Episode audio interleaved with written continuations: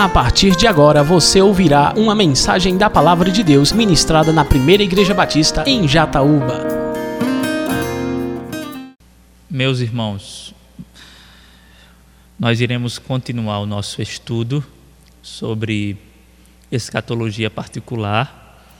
E, como vocês devem lembrar, nós paramos numa pergunta. E a pergunta é a seguinte: para onde iremos nós após a morte? O que é que vai acontecer conosco? Para onde iremos? Se é que iremos para algum lugar, para onde iremos nós? Para onde irá a nossa alma, se é que a nossa alma vai para algum lugar? Essa é a pergunta que vai nortear toda a nossa reflexão, nosso estudo de hoje. E eu quero, a título de introdução, deixar claro que as minhas as minhas ponderações, as minhas reflexões sobre esse assunto serão dentro da perspectiva cristã ou judaico-cristã, certo? Se eu fosse falar ah, fora da perspectiva judaico-cristã, ou seja, fora da perspectiva bíblica, nós temos o Antigo e o Novo Testamentos. E se eu fosse falar fora dessa perspectiva aqui, né, nós temos esses dois testamentos, nós temos a Bíblia judaica, o Velho Testamento, que é a Bíblia nossa também, porque revela o que está para acontecer no Novo Testamento e nós temos também o Novo Testamento, que é a nossa Bíblia, e no final nós temos a nossa Bíblia, que é a Bíblia judaico-cristã, que uh, nos revela a pessoa de Jesus Cristo. Por que é que nós sustentamos o Antigo Testamento, a Bíblia judaica? Porque o Antigo Testamento revela a pessoa de Jesus. O Antigo Testamento está permeado pela pessoa de Jesus. O Messias prometido está aqui Lembrando aos irmãos que o Antigo Testamento é o Evangelho prometido, enquanto o Novo Testamento é o Evangelho cumprido. É por isso que nós sustentamos o Antigo Testamento, porque o Antigo Testamento é o Evangelho, certo? O Antigo Testamento não é outra coisa.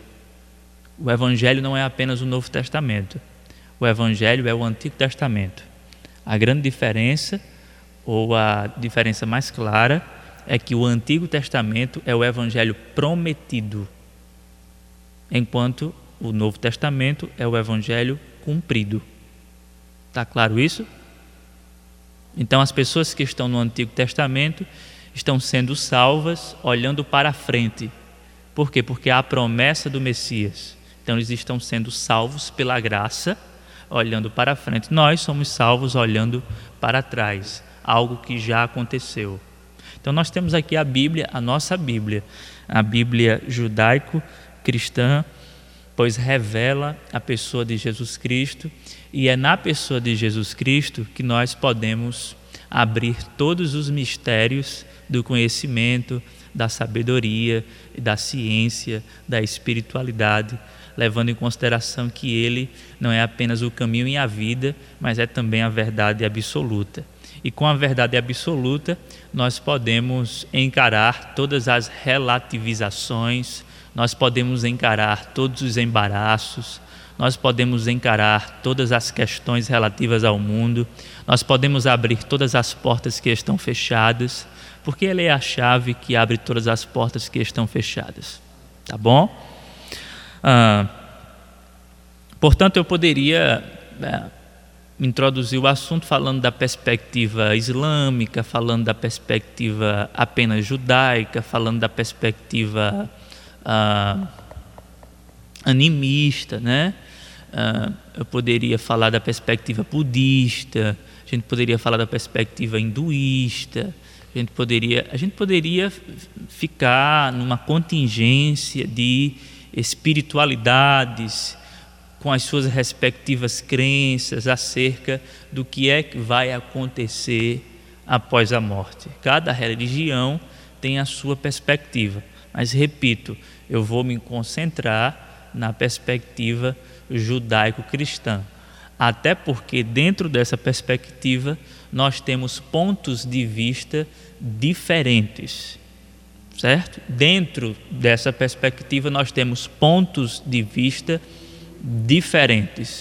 e é necessário então nós encararmos esses pontos de vista que se chocam ou, se você preferir, não se coadunam, né? E nós precisamos então estar por dentro do que é que a espiritualidade cristã diz sobre o assunto.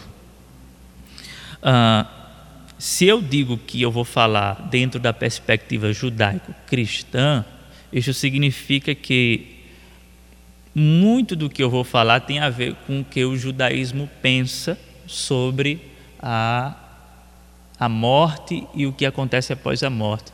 Tem a ver também com o que a Igreja Católica pensa, porque a Igreja Católica está dentro desse sistema, dessa perspectiva judaico-cristã. E o, o, cristianismo evangélico né, está dentro também dessa perspectiva, desse grande guarda-chuva. Então, eu gostaria que os irmãos atentassem para o que é que vai acontecer, se é que vai acontecer alguma coisa. Bem, o que é que você pensa? Para onde é que você vai após o seu último suspiro? Quando você expirar, você vai fazer o quê? Você vai jogar bola em algum lugar? Você vai trabalhar em algum mundo espiritual? Você vai vagar, você vai vagabundar, né?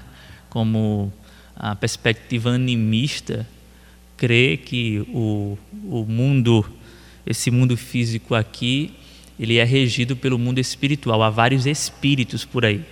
Por exemplo, quando uma árvore se mexe, né, a crença animista acredita que tem algum espírito mexendo essa essa árvore. O mundo físico ele é influenciado pelo mundo espiritual e diga-se de passagem, esse mundo espiritual tem a ver com espíritos é, inteligentes, até mesmo ah, almas de pessoas que estão vagabundando pelo mundo afora.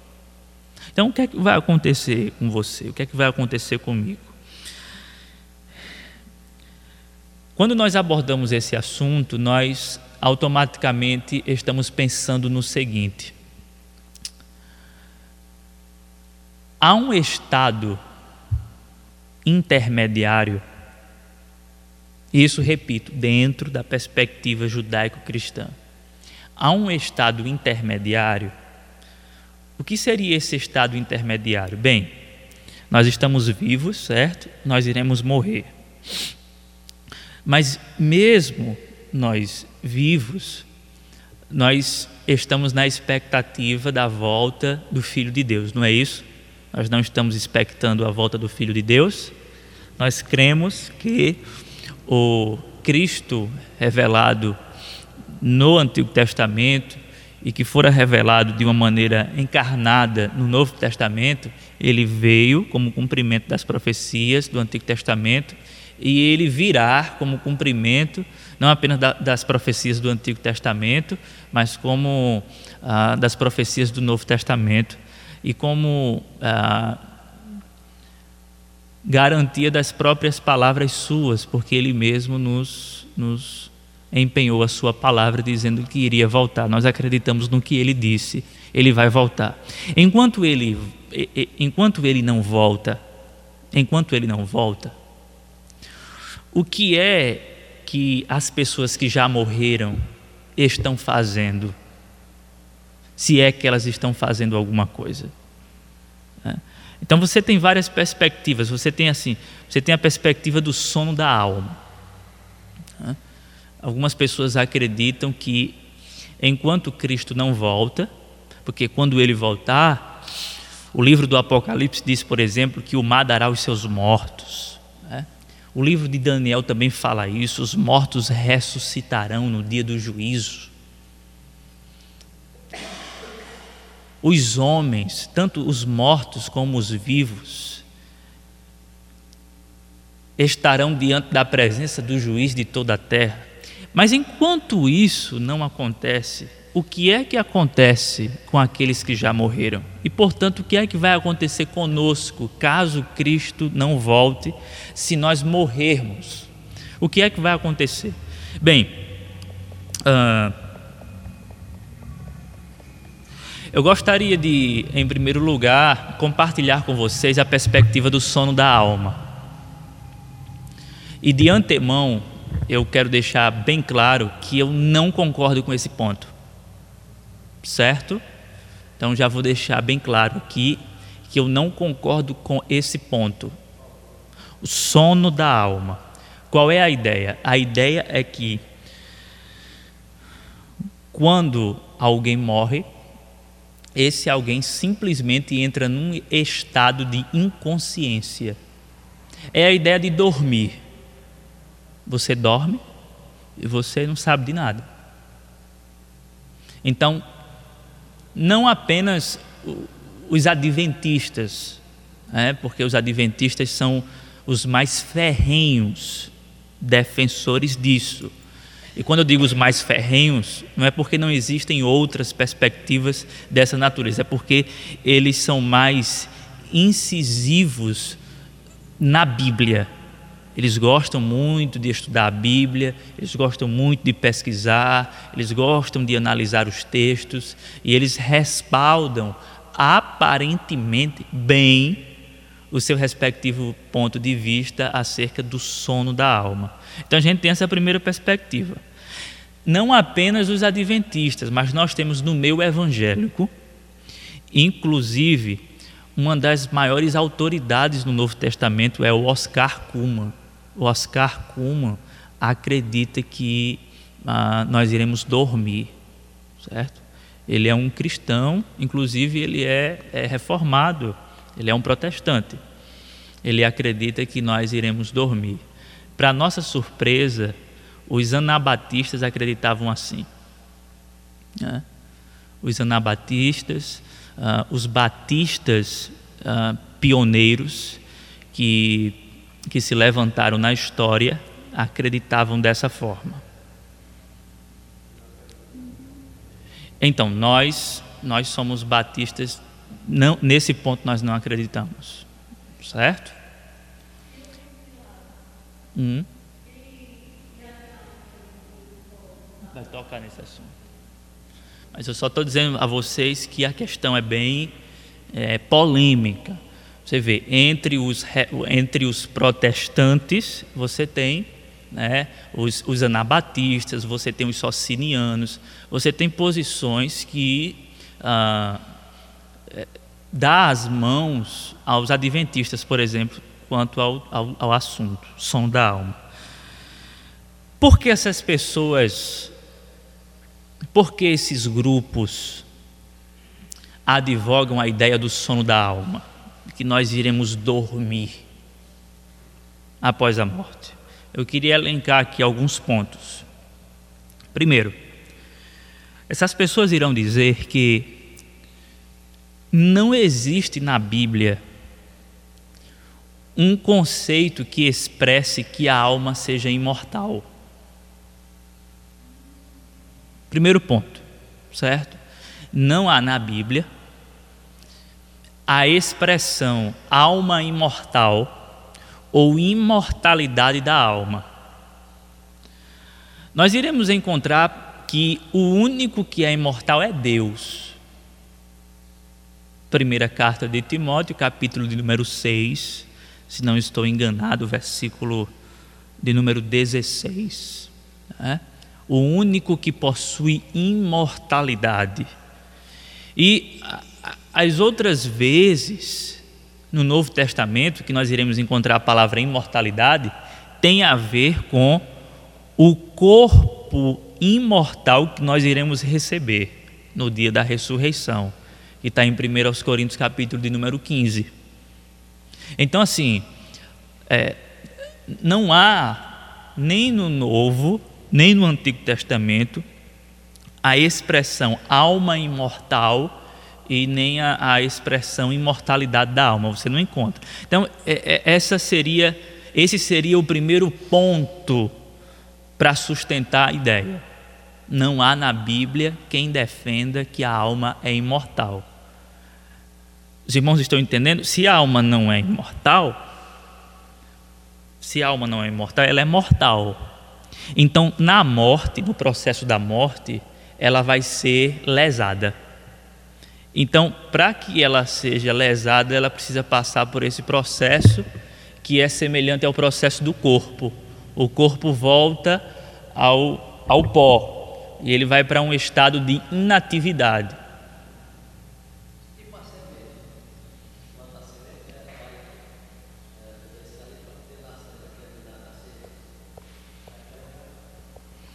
Isso.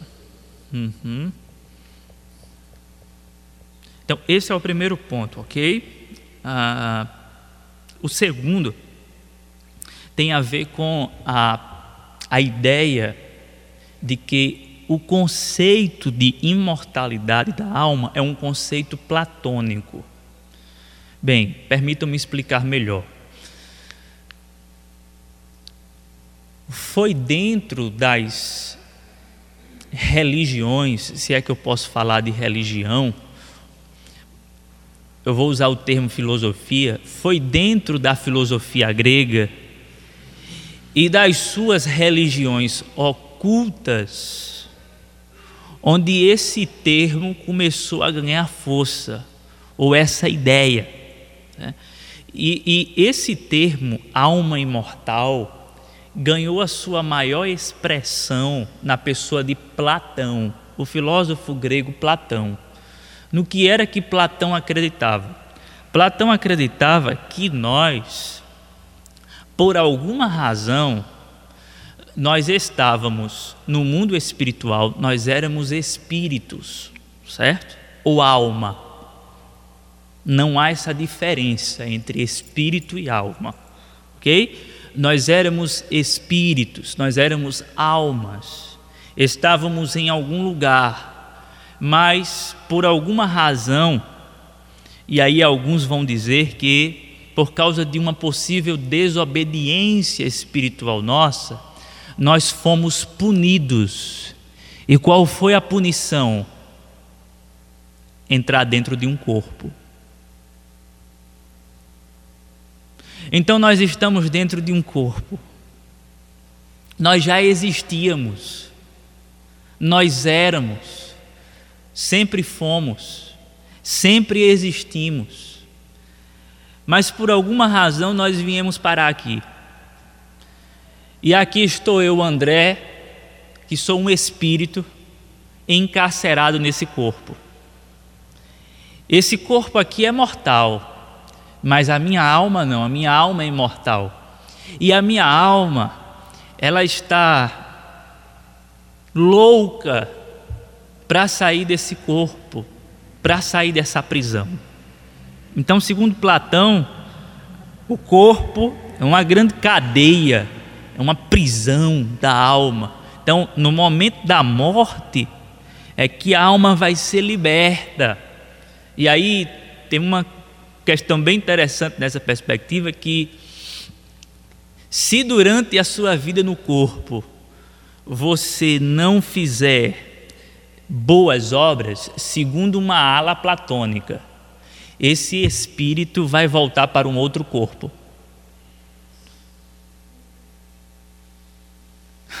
Seria uma ideia reencarnacionista.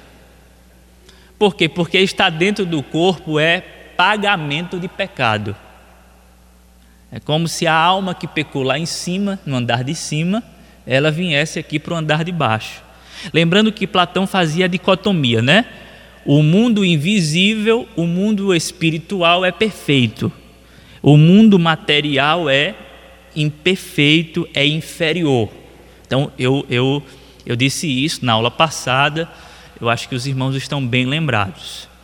Então, é, alma imortal ou imortalidade da alma tem a sua grande expressão na filosofia platônica. Esse é o segundo ponto.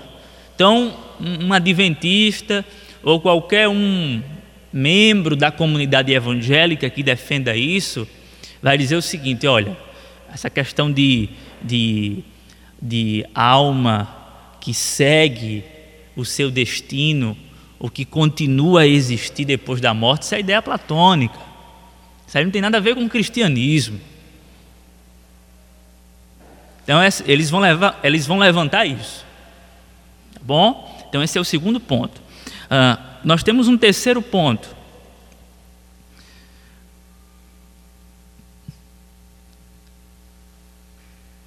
Primeiro, imortalidade da alma, não é uma expressão bíblica.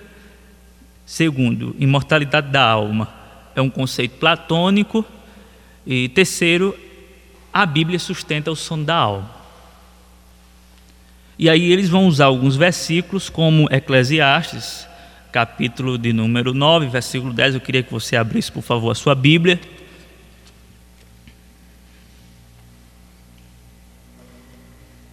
Eclesiastes capítulo 9.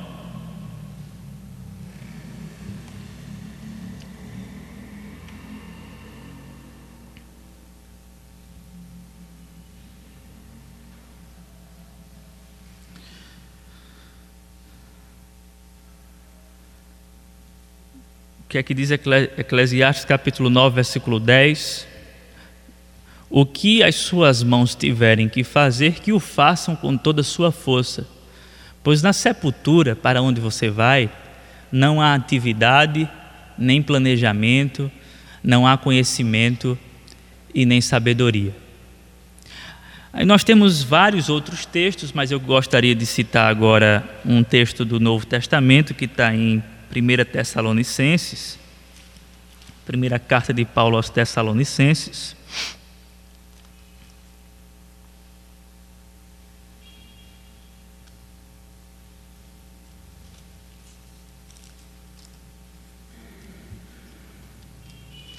capítulo 4, versículo 14.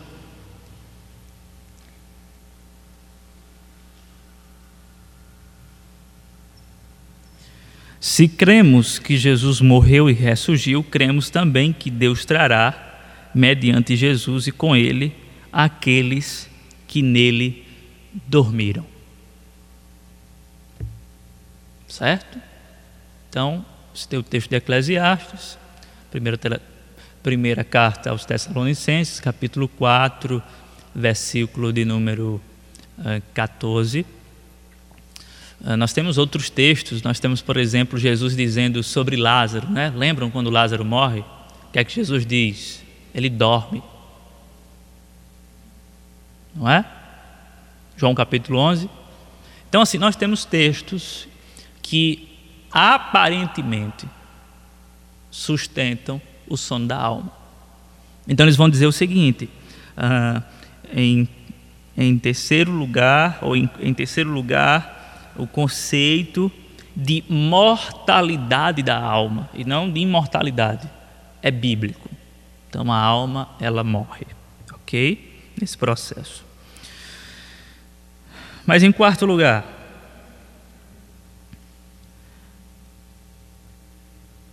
a alma ou a mente, porque muitos vão, vão confundir, certo? Quando eu falo em confundir, não é, é, é não saber o que está fazendo, é juntar, confundir. Alma e mente são a, é a mesma coisa, ok? Mesma coisa. A mente como sendo eu sou isso que eu estou pensando aqui essa minha capacidade de raciocínio, esse eu. E isto é a minha alma. Então a alma, na verdade, ela carrega é, pensamentos e sentimentos. Tá ok? A alma carrega pensamentos e sentimentos. Pois bem, a alma não sobrevive sem o corpo. Vocês lembram que na aula passada eu falei da nossa unidade composta. Eu falei sobre a tricotomia, falei sobre a dicotomia e falei sobre a perspectiva unitária. Nós somos um composto unitário, certo? Nós não somos três partes, nem duas partes. nós somos um composto unitário. Por que nós somos um composto unitário? Porque foi assim que Deus fez no Gênesis. Deus fez a matéria, essa matéria recebeu o espírito, ruach, o sopro, e aí qual é o resultado disso? Alma vivente. O resultado disso, alma vivente. Então nós somos esse composto unitário. E aí, de acordo com a perspectiva judaica, ah, ou melhor, semita, hebraica, a alma, a alma não sobrevive sem o corpo. Então, se o corpo perece, por conseguinte, a alma também perece. Porque a alma não sobrevive sem o corpo. E aí a gente volta para o ponto platônico, onde Platão vai sustentar que a alma sobrevive sim sem o corpo. E aliás, ela deve sobreviver sem o corpo. E ela só sobrevive de fato sem o corpo. Então, esses são a, a, os quatro pontos que as pessoas que sustentam ou que defendem o sono da alma ah, sustentam. São os quatro pontos sustentados pelos que defendem, pelos que advogam o sono da alma. Mas aí nós iremos refutar esses pontos. Tá bom? Como eu disse no início, para quem chegou agora, eu não acredito no sono da alma. Eu não acredito no estado de inconsciência. Ok? Temos pessoas que acreditam. Ah, eu disse no início que isso é uma questão bastante complexa. Estou dizendo porque algumas pessoas chegaram agora e, tal, e aí vai ficar meio difícil. Ah, os anabatistas, né? os primeiros batistas, acreditavam no estado de sono. Essa foi uma das razões de controvérsias entre os calvinistas e os anabatistas, porque os calvinistas defendiam que não, a alma não dorme, a alma ela sobrevive, certo? Mas nós batistas hoje sustentamos que a alma não dorme, tá ok? E os adventistas, por exemplo, sustentam que a alma dorme, a alma entra em um estado de inconsciência. Você experimentou isso quando dormiu ontem. Você deitou, apagou. Você não sabe o que aconteceu. Você dormiu simplesmente e acordou.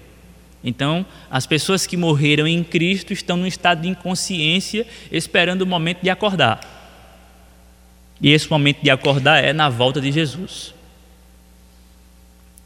Pois bem, uh, eu gostaria de tentar, tentar refutar esses pontos. O primeiro ponto é por que as pessoas defendem um sono da alma ou estado de inconsciência? Primeiro, imortalidade da alma não é uma expressão bíblica. Ok, não é uma expressão bíblica. Nós não encontramos na Bíblia. No entanto, Trindade também não é uma expressão bíblica. E o fato de trindade não ser uma expressão bíblica não significa dizer que não é bíblico a trindade. Como tantas outras coisas. Temos tantas outras doutrinas que não sustentam as suas principais palavras no texto sagrado, mas que a partir de uma construção de interpretação bíblica, nós chegamos a essas conclusões. Então, o fato de você não ter essa expressão imortalidade da alma na Bíblia não significa dizer que não é bíblica. Não significa dizer que não é bíblica, porque nós acreditamos na Trindade, por exemplo. Mas você encontra essa expressão na Bíblia? Aliás, você acredita na Bíblia, e você, e você consegue enxergar a palavra Bíblia dentro da Bíblia? Não tem. A palavra Bíblia não tem na Bíblia. A palavra Bíblia está fora. Bíblia, inclusive a minha Bíblia não é sagrada, é Bíblia do ministro. é mais sagrada ainda. Né? Tem a sagrada, que é dos irmãos, e tem a do ministro, do ungido de Deus. Ah, então, dá para se satisfazer com isso, com esse primeiro ponto aí.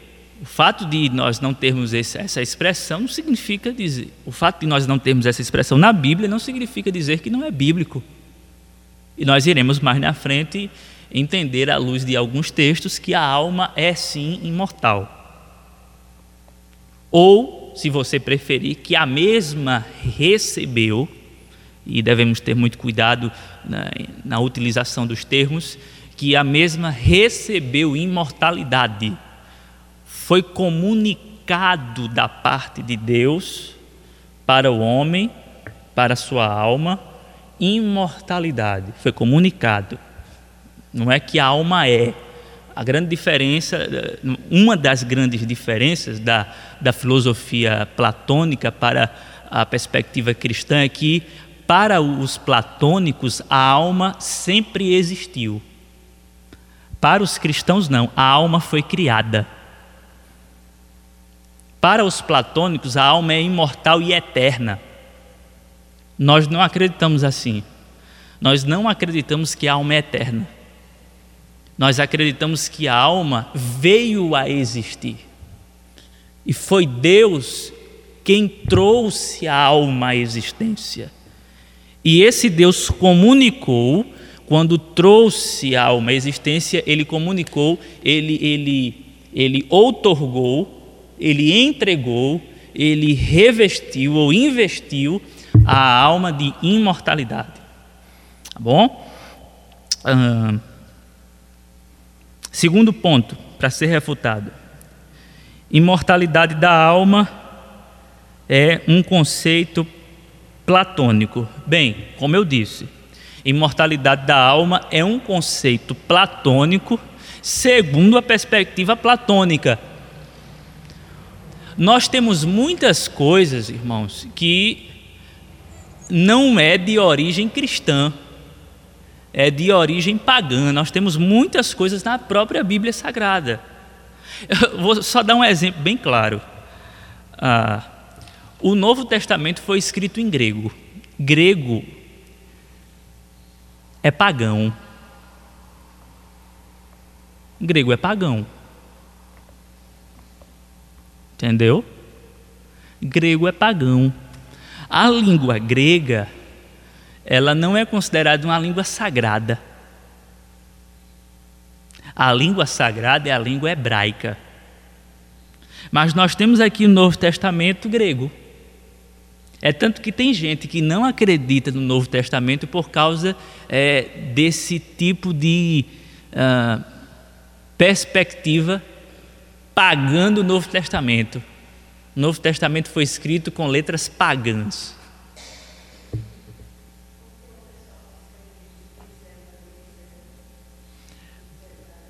Porque, é, não, porque quem escreveu, escreveu na língua grega, que no momento a língua grega tinha tomado conta, assim como o inglês está tomando conta, né? O inglês é a língua universal hoje. Assim, a língua grega, os gregos estavam conquistando o mundo. Então, essa era a língua praticamente que universal. Então, o aramaico, Jesus falava aramaico. Né? Os discípulos falavam em aramaico com Jesus. Certo? Uh, você vai ver Jesus na cruz dizendo Elohim, Elohim, lama sabachthani. Né? Aquilo não é grego. Ali é expressão sagrada, de uma língua sagrada. Não é grego. Mas o Novo Testamento foi escrito em grego. Então, quem escreveu estava com uma mente condicionada a essa língua. Certo? Então, só que o fato de o Novo Testamento ter sido escrito em grego não implica em absolutamente nada. Ninguém aqui vai dizer que ah, foi escrito em grego, é pagão, então não serve. Isso não tem nenhum sentido.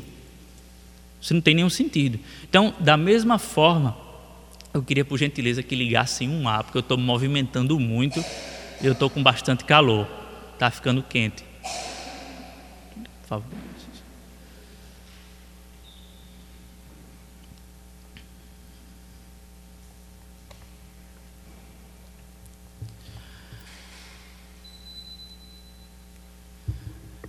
Então, pessoal, é, é, imortalidade da alma é um conceito pagão, é um conceito platônico, vem de Platão, vem dos filósofos gregos. Sim, mas a pergunta é de que maneira? Repito, eles sustentavam que a alma era eterna e, portanto, imortal. Nós não sustentamos que a alma era eterna ou que é eterna. Nós sustentamos que a alma é imortal porque Deus comunicou imortalidade a ela. Certo? Então há essa diferença entre o conceito platônico e o conceito cristão. Nosso conceito de alma é outro. O conceito deles é que a alma já existia em algum lugar, em alguma estrela. Inclusive, Platão vai dizer que a nossa a alma de um um bom homem que viver de acordo com as leis, né, vai para uma estrela maior, vai voltar uma estrela maior, de onde ela veio. A alma veio de alguma estrela, cada alma tem a sua estrela. E aí a alma veio por causa de uma possível rebelião delas, a alma veio, foi punida, entrou dentro de um corpo e para que ela volte ao seu estado original, ela precisa se comportar bem dentro desse corpo e na hora da morte ela será liberta. Bem, nós não acreditamos que nós iremos para uma estrela. Então, para você ver, quem diz assim, ah, esse conceito é, esse conceito aí é, é, é platônico, certo? Mas em que sentido? Nesse sentido aqui, porque eles não acreditam nisso aqui. Então, nós estamos flertando com o platonismo? Não. Não. Não estamos flertando com o platonismo. Só, estaria, só estaríamos flertando com, só estaríamos, sabe, em amizade, em uma certa amizade, em uma conversa amigável com o platonismo, se nós estivéssemos defendendo que a, a nossa grande ambição é ser liberto desse corpo, quando, no entanto, a nossa grande ambição é receber um corpo glorificado. Os platônicos viviam, ou os neoplatônicos viviam ansiosos para a libertação do corpo, para a libertação da alma. O corpo deve ser rasgado com a morte e a alma liberta, mas nós não vivemos nessa ansiedade. A nossa ansiedade é de, diferente, e nós iremos ver isso em Filipenses capítulo 1, como é que Paulo se comporta diante disso. Tá ok? Qual é essa a perspectiva do desejo? Quando Paulo diz desejo de partir, e aí a gente vai ver o contraste entre a filosofia grega e o que é que o apóstolo Paulo pensa sobre o fato.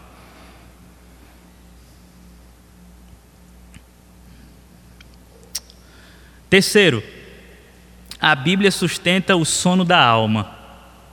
Eclesiastes, capítulo 9, versículo 10. Aí eu li também 1 Tessalonicenses, capítulo 4, versículo 14. Bem, gente,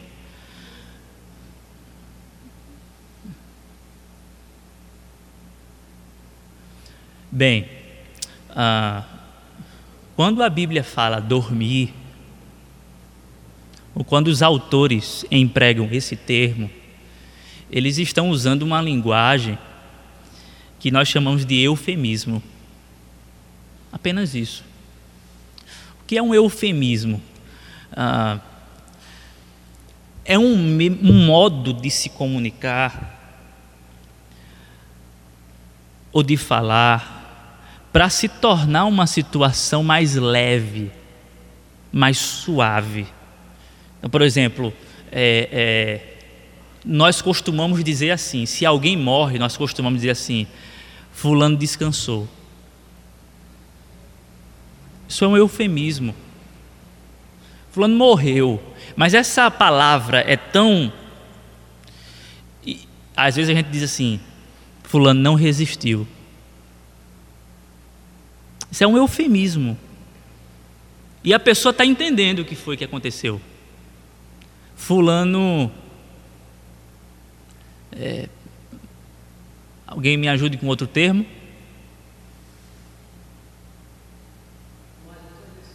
Descansou, não é? Descansou, Fulano. Descansou. Né? A gente usa essa expressão. Hã? Fulano é com Deus.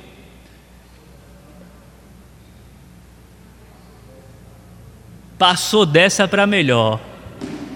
E, e, e eu acho interessante, e eu acho interessante que se de um lado tem alguns crentes que costumam colocar os outros no inferno, do outro lado tem muita gente que coloca todo mundo no céu.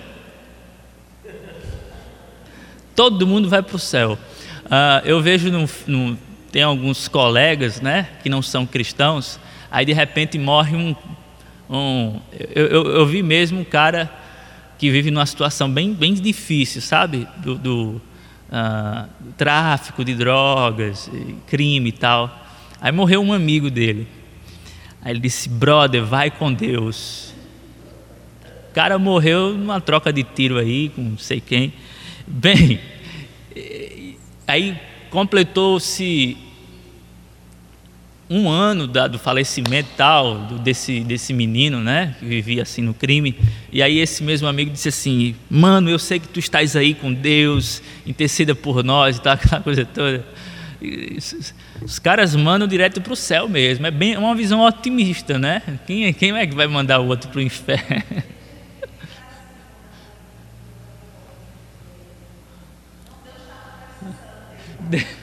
Ah. Essa é a pior de todas, né? Deus estava precisando, Deus estava carente.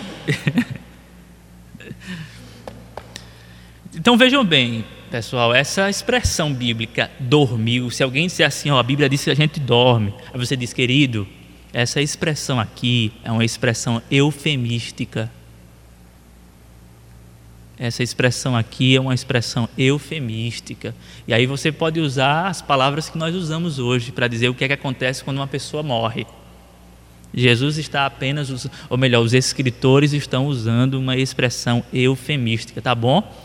Nenhum escritor vai dizer assim, ah, partiu e foi para onde? Mas a gente vai ver em outros pontos das escrituras é, outras perspectivas que vão de encontro a essa ideia de sono da alma. Mas só deixando claro que sono da ou dormir não significa sono da alma. Dormir não significa sono da alma. Dormir é linguagem eufemística para quem morreu. Ponto. Tá ok?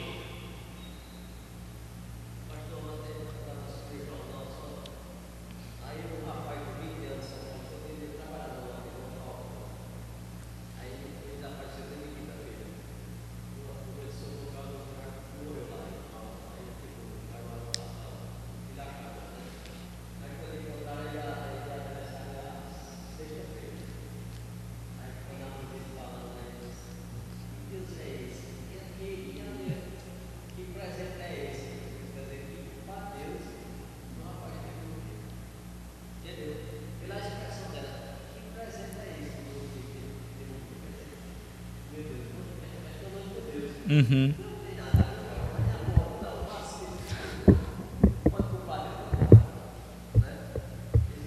Tem muita gente que faz isso, né?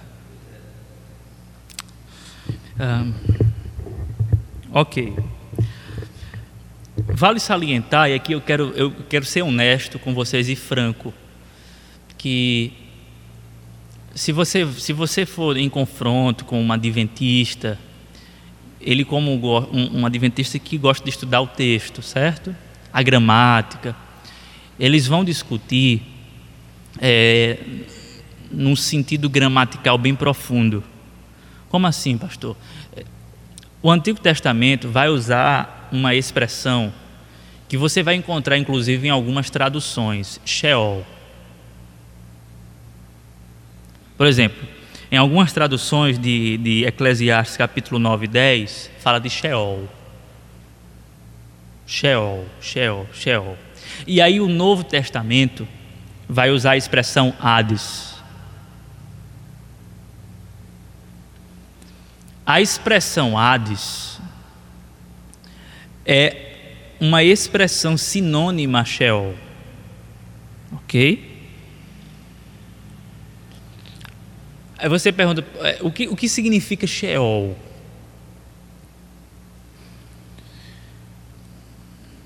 Abra sua Bíblia aí em Salmo 49, versículo 14.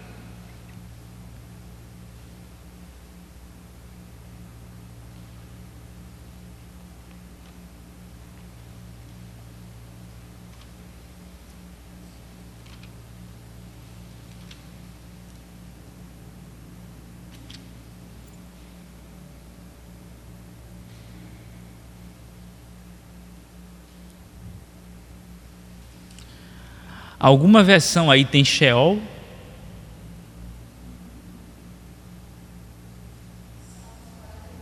Quarenta e nove, versículo 14, como ovelhas estão destinadas ao Sheol. Em alguma tradução tem aí Sheol ou não? Ó, oh, tem a dele tem. Sheol. Essa os tradutores preferiram manter a palavra hebraica, palavra original. Então, aí essa é uma palavra hebraica, certo? Estão destinados ao Sheol. O que é que significa Sheol? Meu irmão, Sheol pode significar três coisas. Sheol pode significar sepultura. Sheol pode significar reino dos mortos. E Sheol pode significar inferno. Quando você vê, por exemplo, ah, lá no Novo Testamento, Jesus dizendo assim: e as portas do inferno, ali a palavra é Hades, e as portas do Hades. Aí, levando em consideração que Hades é um termo grego que faz combinação com Sheol, ou que seria a melhor tradução para Sheol, Sheol em grego é Hades. O texto pode ser traduzido da seguinte forma: E as portas do inferno, ou melhor, e as portas da morte. Você pode traduzir como inferno, você pode, pode, traduzir como sepultura, você pode traduzir como morte. Tem gente que pega o texto lá e diz assim: e as portas do inferno, se referindo aos demônios os demônios não irão é, resistir ao avanço da igreja. No entanto, não está falando de demônios. É, a palavra é Hades, tem a ver com morte. O que Jesus está dizendo, na verdade, é o seguinte: a igreja vai enfrentar a morte e a morte não vai resisti-la a igreja vai triunfar. Eu vou edificar a minha igreja e a igreja vai triunfar sobre a morte. Essa seria uma boa tradução. Então, quando, as, quando a tradução está assim, as portas do inferno, muita gente entende como é, os demônios, né? o reino das trevas. Mas Sheol significa ah, sepultura, pode significar sepultura, é tanto que na versão King James, né? A versão do rei King James, na versão inglesa da, da, das Escrituras, 31 vezes, 31 vezes no Antigo Testamento aparece a expressão sepultura e 31 vezes aparece a expressão inferno.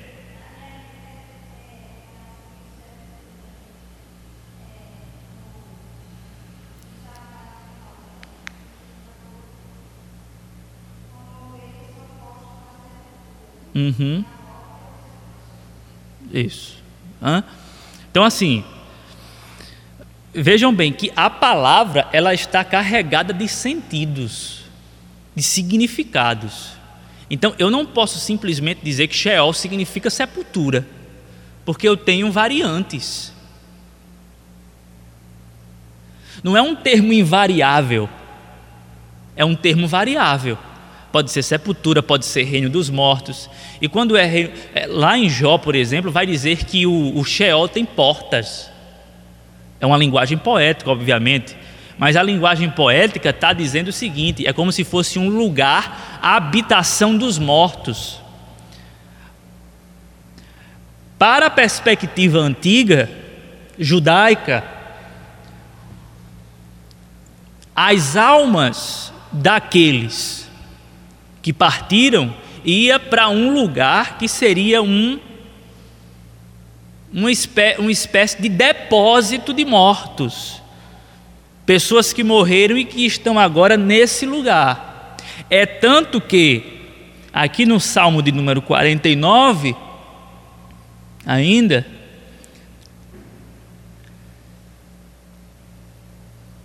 como ovelhas, versículo 14, estão destinadas à sepultura, ao Sheol, e a morte lhes servirá de pastor. É como se houvesse vida uma vida desencarnada, uma vida sem carne, uma vida espiritual nesse ambiente de morte, no reino da morte. Está lá o indivíduo. E quem é o pastor desse indivíduo? A morte. A morte lhe servirá de pastor.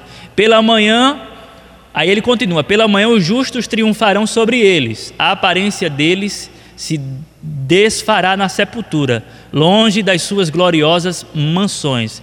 Mas Deus redimirá a minha vida da sepultura e me levará para si.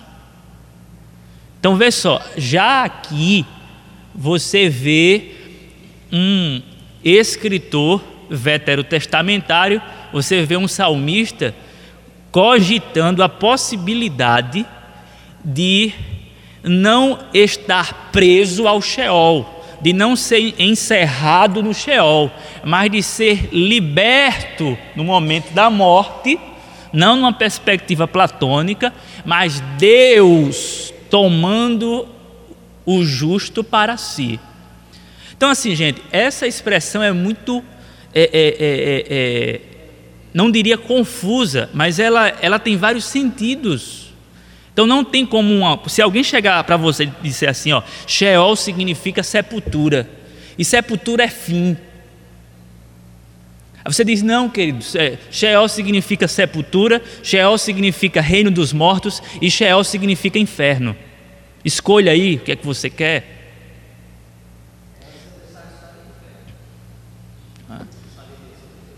Então escolha aí, e aí a pessoa vai se deparar diante dessa. Aí você, você pode apelar para o hebraico, você pode apelar para o grego, pegar um dicionário grego da palavra Hades, mais uma vez repito, Hades e Sheol têm a, a mesma ideia, certo?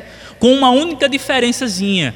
No período intertestamentário, que são aqueles 430 e 50 anos entre o Antigo Testamento e o Novo Testamento, não há um silêncio, não é?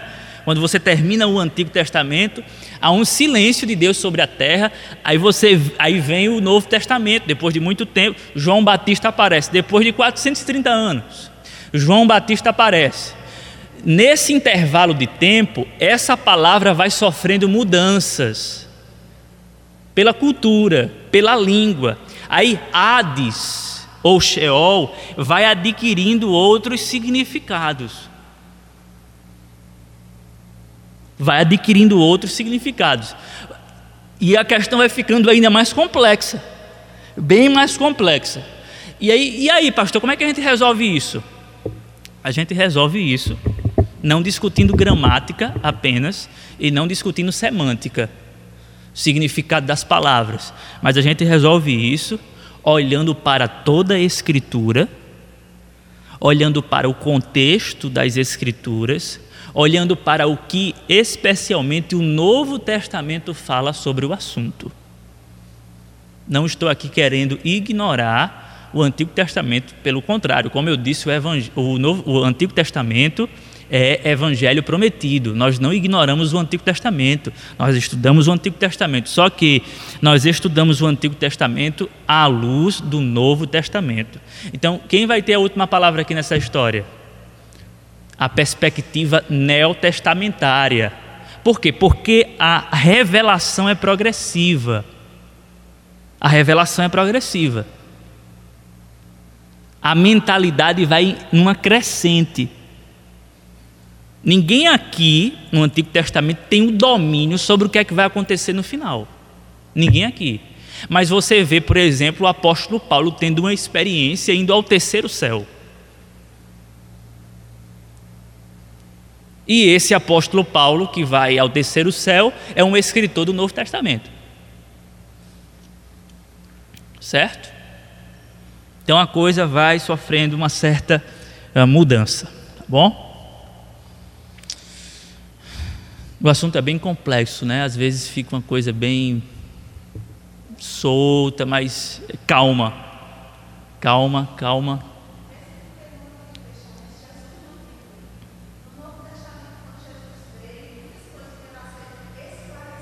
Sim. Isso.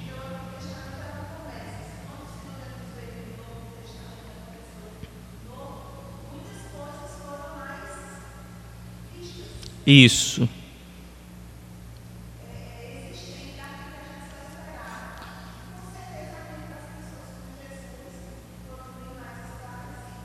Exatamente, exatamente. Essa é a ideia. Ah, bem, nós temos o quarto e último ponto que deve ser refutado, que é a ideia de a alma ou mente não sobrevive sem o corpo. Essa é a ideia de alguns estudiosos. Como eu disse, nós somos um composto unitário. Só que o fato de eu afirmar que nós somos um composto unitário não significa dizer que a alma não sobrevive sem o meu corpo. Por quê? Primeiro, quem defende esse tipo de, de, de, ideia, que a alma não sobrevive sem o corpo, está dizendo que a alma deve sofrer uma lesão, assim como o corpo. A alma deve sofrer uma lesão. Mas quando a alma, é por isso que eu fiz questão de enfatizar o composto unitário na aula passada, que nós somos uma pessoa inteira. E quando a morte vem, ela vem para ferrar a nossa natureza. Então, quando alguém diz assim que, que a morte não pode sobreviver, que a alma não pode sobreviver sem o corpo, ela deve ser lesada, ela, ela deve sofrer a punição da morte. Então, se ela sobrevive, ela não está sofrendo a punição da morte? Negativo. Quando ela sai da, da, da, do corpo, quando a alma sai do corpo, não é que ela está sendo recompensada, não, na ideia de Platão, ou melhor, encontrando a sua salvação, não. Até porque aqui e agora nós já temos salvação. Nós já temos salvação aqui e agora. Quando há essa, essa falta, que me feri, quando há essa falta de, de, de quando é essa ruptura, né, eu disse que corpo e alma, o corpo e espírito, são, são coisas indissociáveis. O que é que a morte faz? A morte vem dissociar isso aí. Cria essa dicotomia. Essa dicotomia é, em certo grau, uma pena. Quando a alma sai, embora indo para o paraíso, no entanto, ela sofreu uma mudança Entendeu? Ela sofreu uma mudança. Isso, é, em certo sentido, isso é uma pena. Isso é um castigo. Porque eu não estou completo. Embora gozando da presença de Deus no seio de Abraão, que nós iremos ver, né? no entanto, num estado incompleto. Então, quem é que disse que a alma não está sofrendo? Em certo grau. A alma está sofrendo por quê? Porque a alma geme na expectativa de que o corpo glorificado lhe revista. Então, na minha concepção, a alma é lesada. A alma, inclusive, ela passa pelo vale da sombra da morte. Esse passar pelo vale da sombra da morte, o que é? A não ser experimentar uma coisa horrível certo? Mas o, quem diz que a alma, que é o quarto ponto, a alma ou a mente não sobrevive sem um corpo,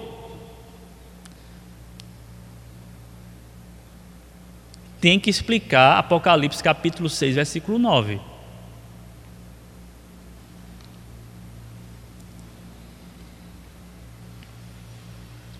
Diz assim: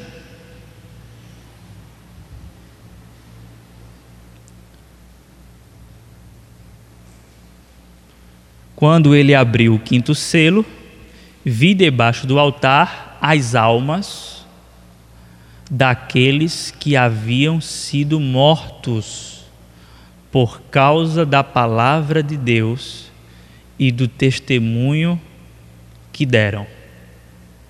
Eu vi as almas daqueles que foram mortos.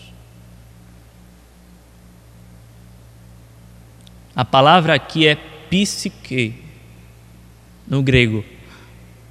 Alma.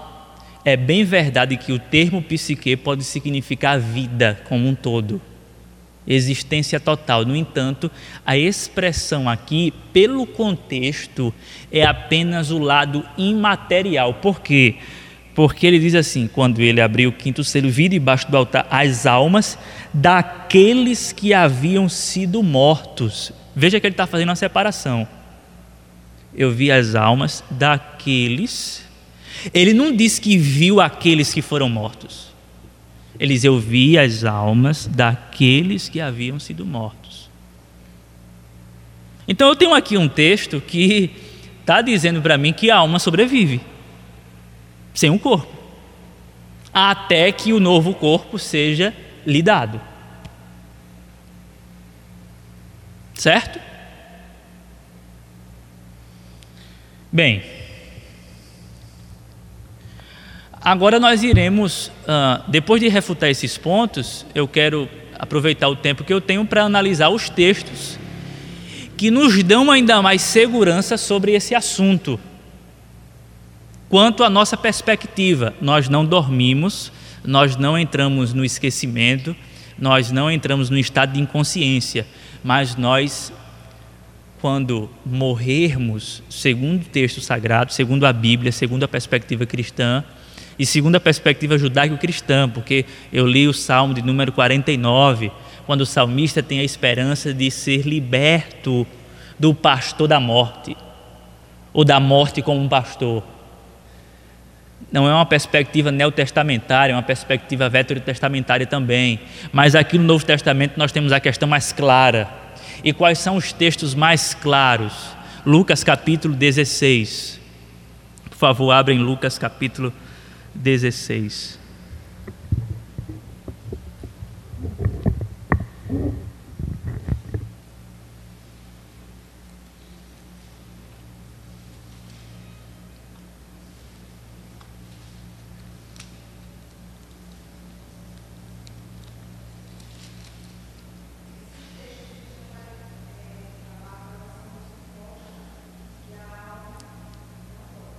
Isso. Palavras de Jesus, versículo 19, Lucas 16: Havia um homem rico que se vestia de púrpura e de linho fino e vivia no luxo todos os dias. Diante do seu portão, diante do seu portão fora, debaixo um mendigo, oh, diante do seu portão, diante do seu portão, fora deixado um mendigo chamado Lázaro, coberto de chagas. Este ansiava comer o que caía da mesa do rico até os cães vinham lamber suas feridas. Chegou o dia em que o mendigo morreu e os anjos o levaram para junto de Abraão. O rico também morreu e foi sepultado. Olha, olha só, no Hades, veja que a expressão aparece aqui. No Hades, aqui Hades, a expressão está denotando inferno. No Hades, onde estava sendo atormentado, ele olhou para cima e viu Abraão de longe com Lázaro ao seu lado.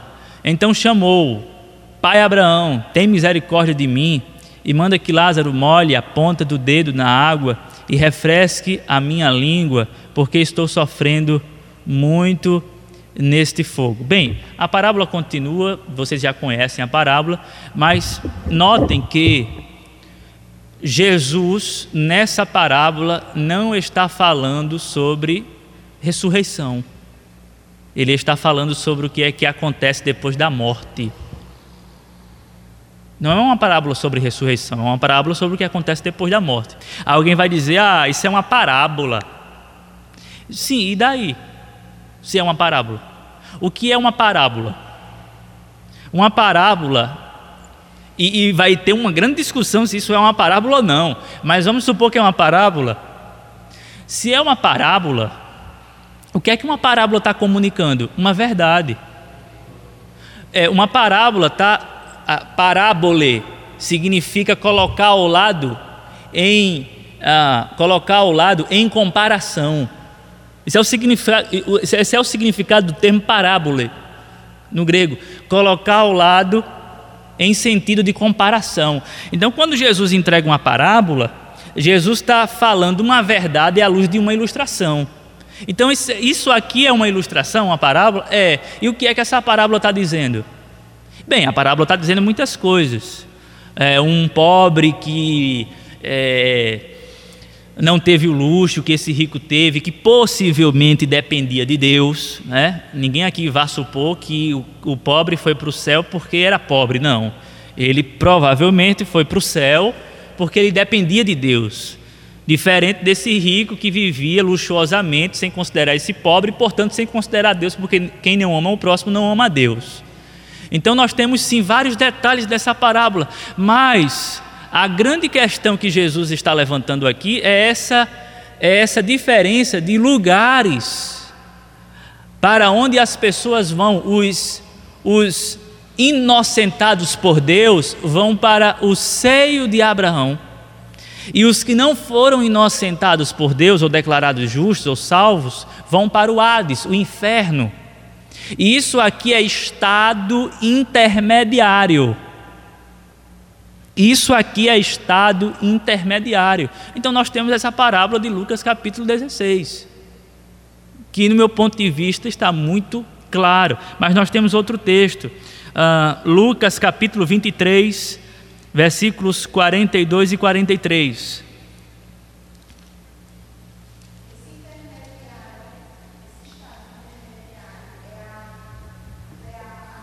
Isso, exatamente.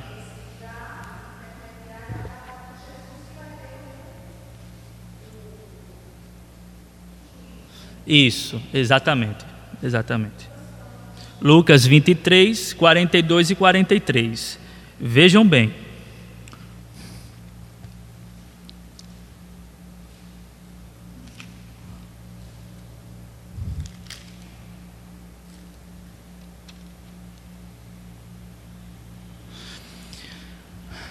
Famoso ladrão, não é?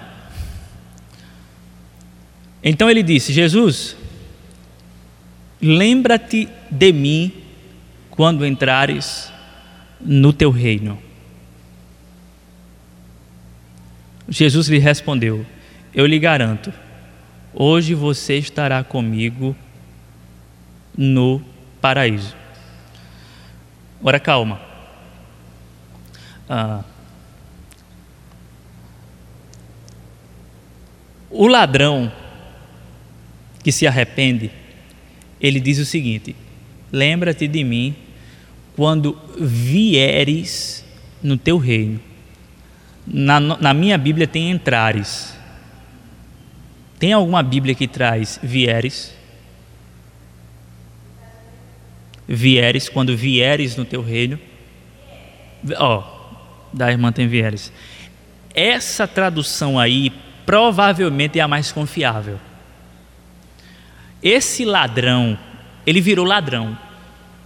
Ele era um judeu, como todo judeu, e ele conhecia a esperança do Messias. Ele sabia.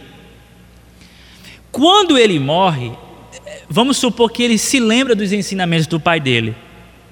E ele sabe que aquele que está ali do lado, por alguma revelação divina, ele censura o outro ladrão que está blasfemando e ele diz: oh, Nós estamos aqui por culpa nossa, mas ele não. E aí, e aí ele, ele simplesmente tem um discernimento de que Jesus é o Messias. E ele sabe da perspectiva judaica. Qual é a perspectiva judaica? O reino de Deus vai ser instalado na terra. O reino de Deus vem. Então, a, o ladrão diz o seguinte: Jesus, Lembra-te de mim quando vieres. No texto grego seria essa palavra. Lembra-te de mim quando vieres. O ladrão está pensando o seguinte: eu não sei o que é que vai acontecer agora. Não sei ao certo. Mas eu tenho certeza que o Senhor vai vir com o teu reino de alguma maneira. Não é que Jesus vai entrar, não. Ele não está dizendo que Jesus vai entrar, não. Ele está dizendo quando vieres. É uma expectativa long, futura. Aí Jesus diz assim: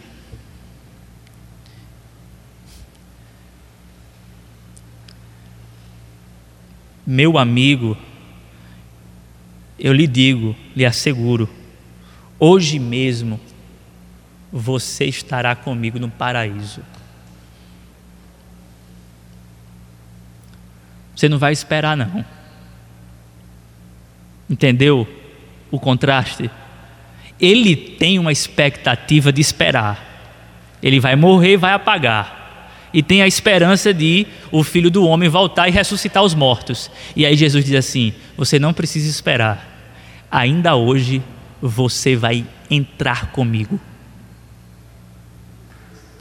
A expectativa do ladrão é futura. Aí Jesus diz assim: Não, amanhã não, agora. Percebe como é belo isso aqui? Aí as testemunhas de Jeová e os adventistas vão dizer o seguinte: no versículo 43, quando Jesus diz assim: Te digo, hoje você estará comigo no paraíso, tem uma vírgula depois do hoje.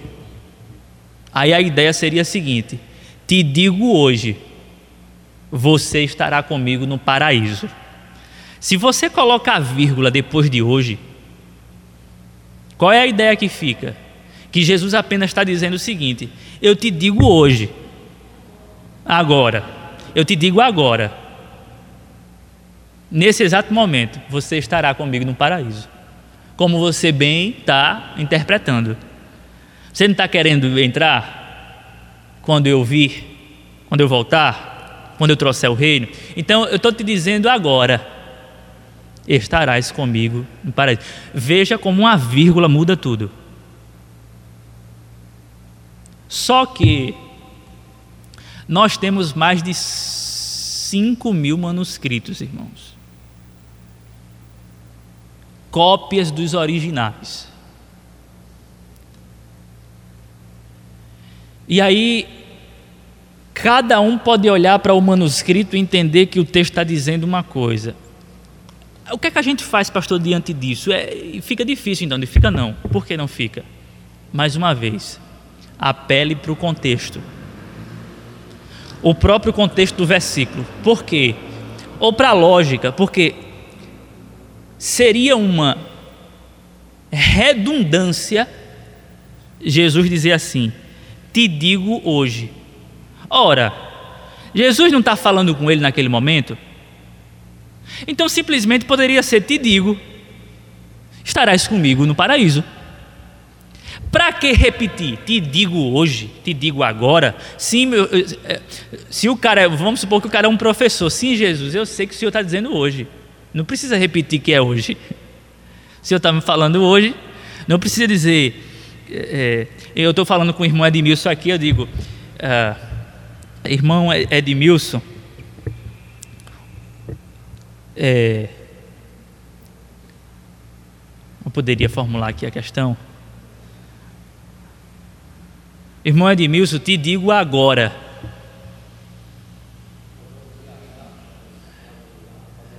É, mas é, a ideia é que eu, eu estou falando agora, eu não preciso dizer hoje. Eu não preciso dizer agora. Ora, eu estou falando agora e hoje. Então isso é uma redundância.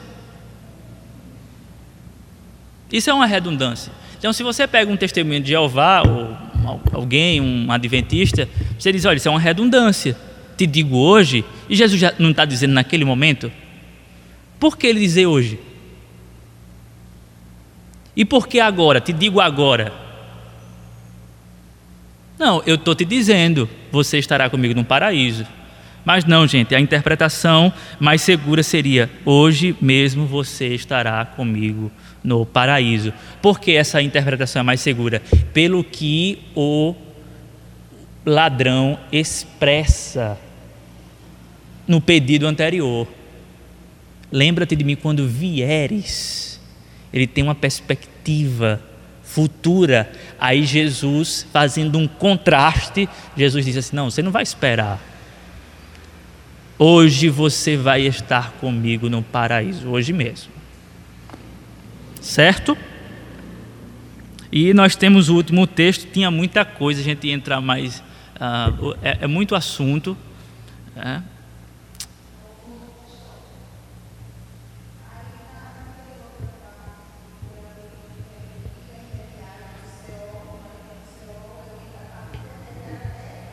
Isso. Isso.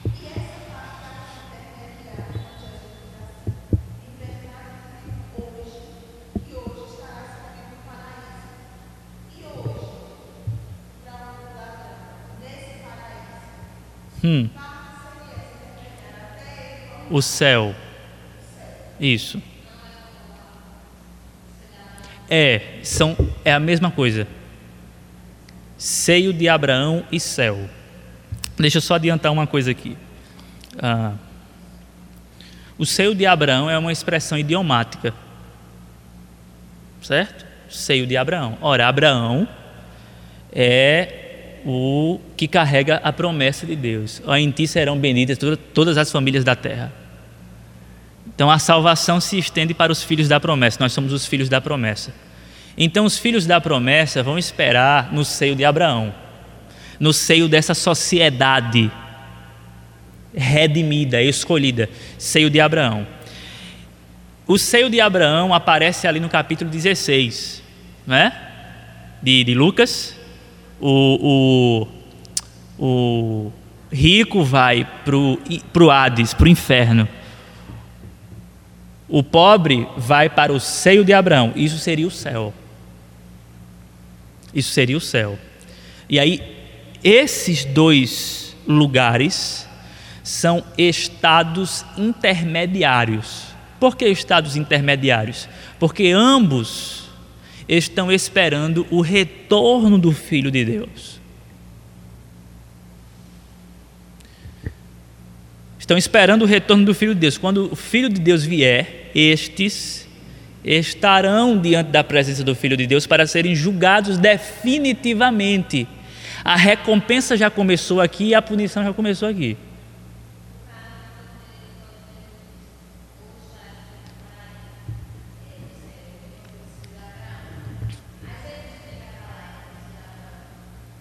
Sim,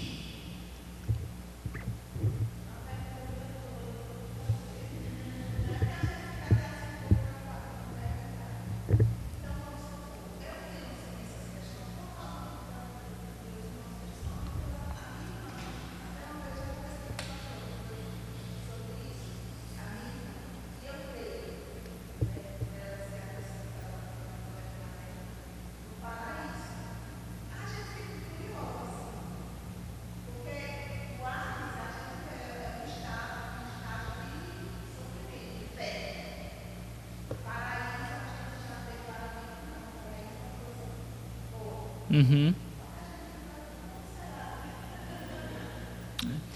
Eu, eu iria entrar nisso, lógico, não vou explicar, porque a Bíblia não explica isso, mas eu iria entrar nisso, o tempo não dá mais, certo? Mas uh, Jesus vai estar lá à luz do que Paulo vai dizer em Filipenses capítulo 1, versículo 23, que ele deseja partir e estar com Cristo. Eu queria analisar só esse último texto, certo? Uh, capítulo 1, versículo 21 a 23 de Filipenses. Capítulo 1 de Filipenses, versículo 21 a 23.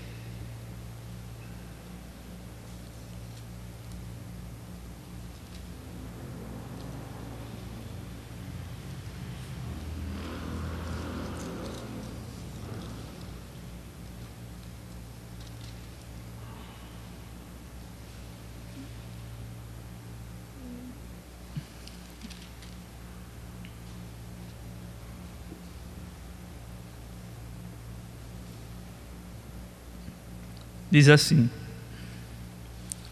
Porque para mim o viver é Cristo e o morrer é lucro. Caso continue vivendo no corpo, terei fruto do meu trabalho. E já não sei o que escolher. Estou pressionado dos dois lados.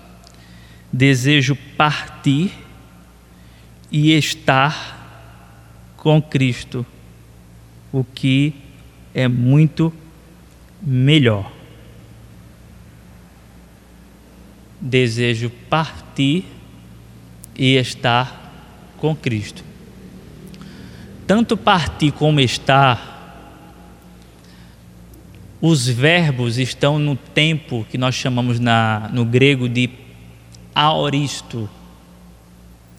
Aoristo infinitivo. O que isso significa? Isso significa que quando Paulo fala em partir e estar, ele está falando de algo instantâneo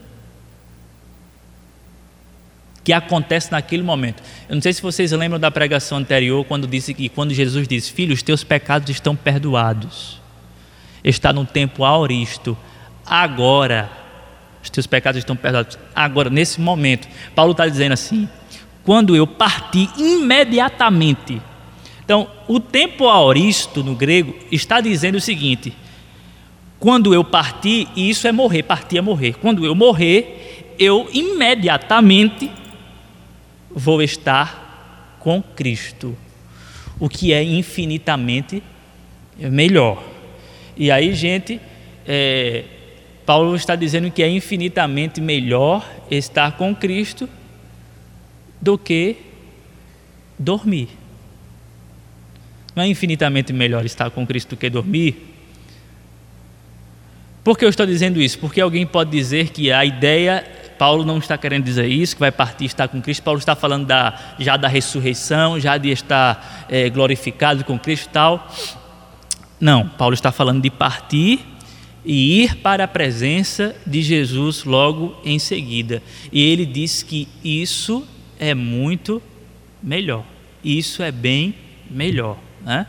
Então, não é interessante o som da alma, não.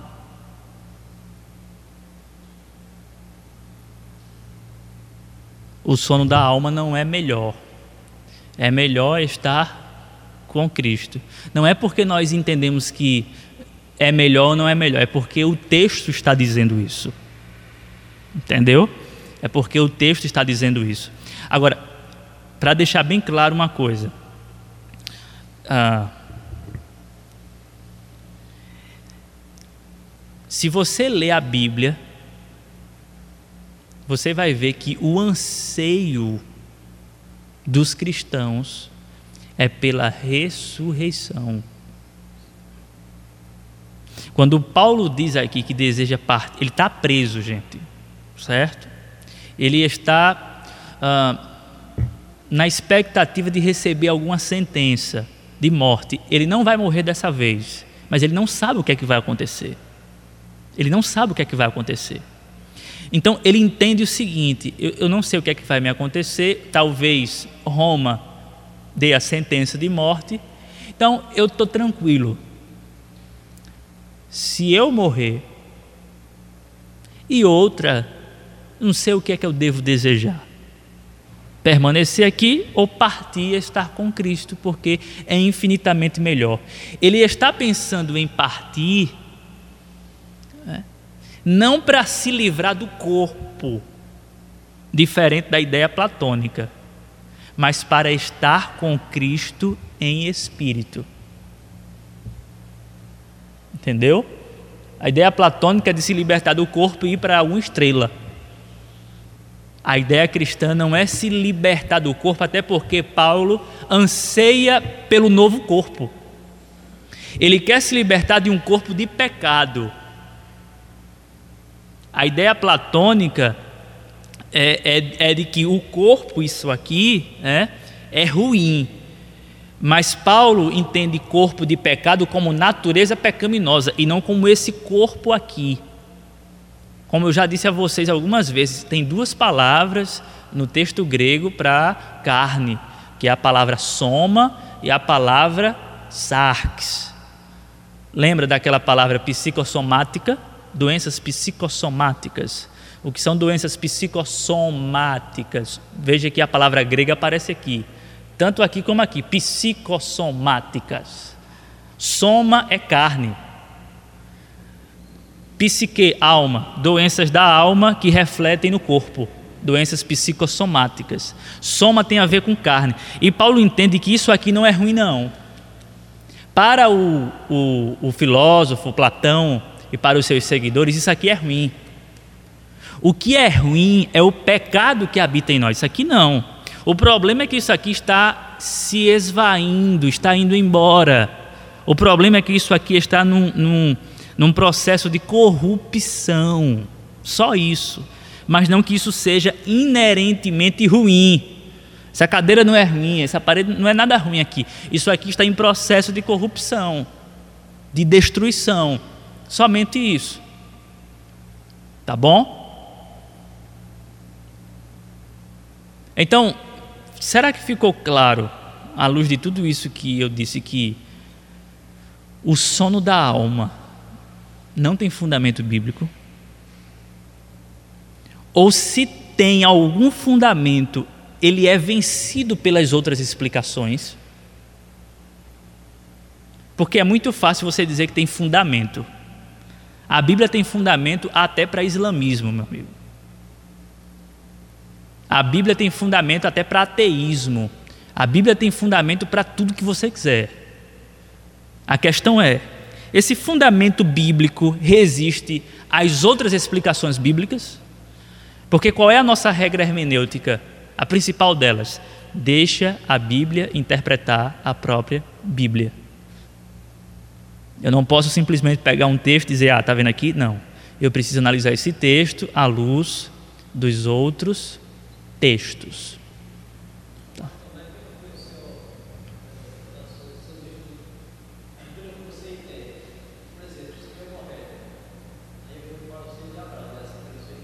Isso. E pelo meu entendimento, pelo de Paulo, pelo de Jesus, certo? Aguardando, é. É. Ainda não.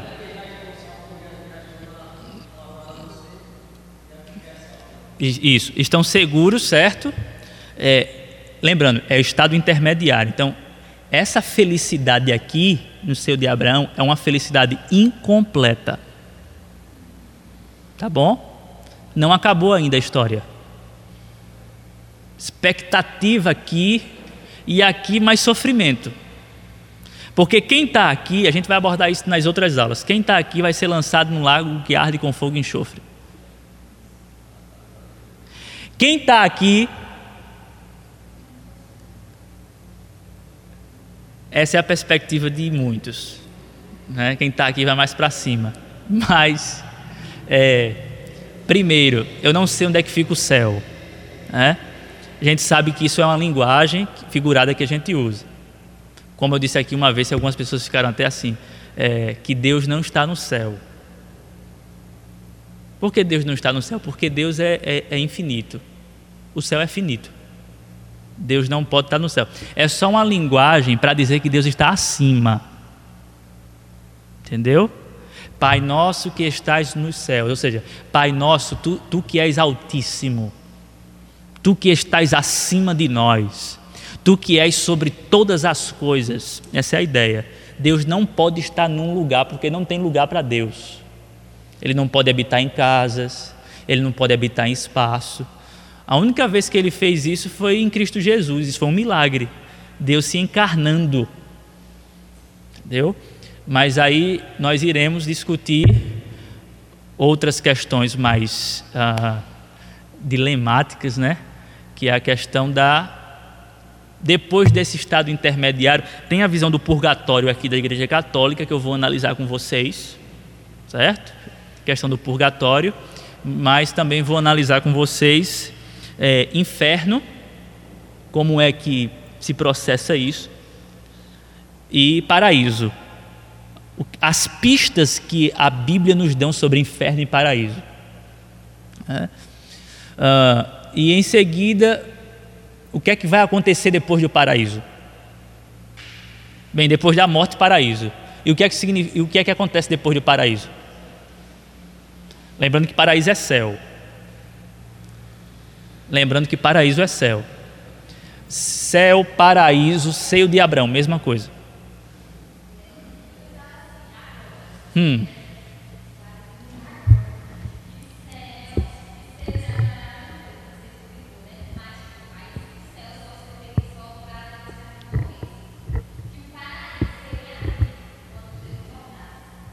Também. Como o céu também vai ser aqui. É. Acontece o seguinte que acontece o seguinte que seio de Abraão, paraíso e céu, isso vai descer. Entendeu?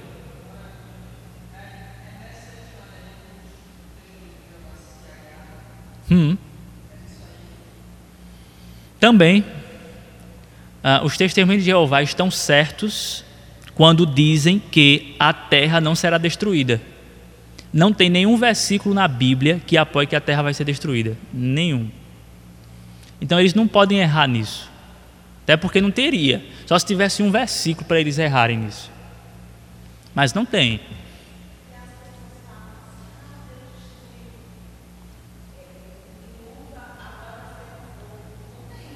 É, e outra, que Deus não destruiu, né? Deus puniu, castigou a terra. É. Exato. Hum.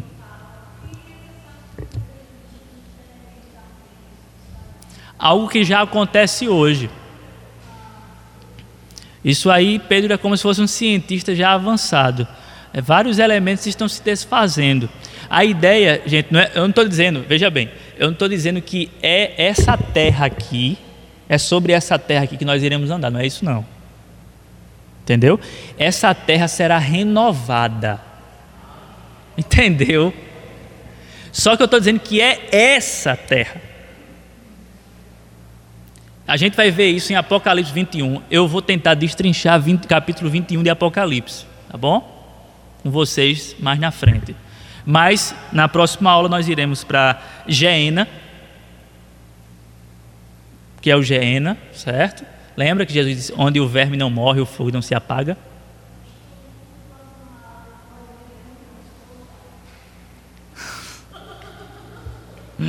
ah, nós iremos para o inferno na próxima aula, certo? Aí depois. aí, depois, a gente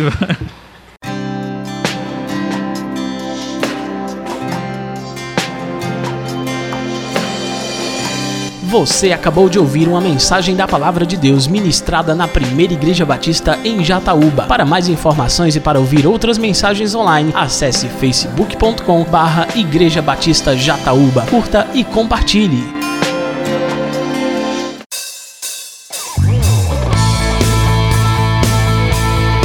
Visite nossa igreja. Às quartas-feiras, a partir das sete e meia da noite, temos culto de oração e estudo da palavra. Aos sábados, Conexão Jovem, a partir das sete e meia. No domingo, às nove da manhã, temos Escola Bíblica Dominical. E à noite, a partir das sete horas, temos a nossa celebração. Primeira Igreja Batista em Jataúba. Há 14 anos, adorando ao Rei dos Reis.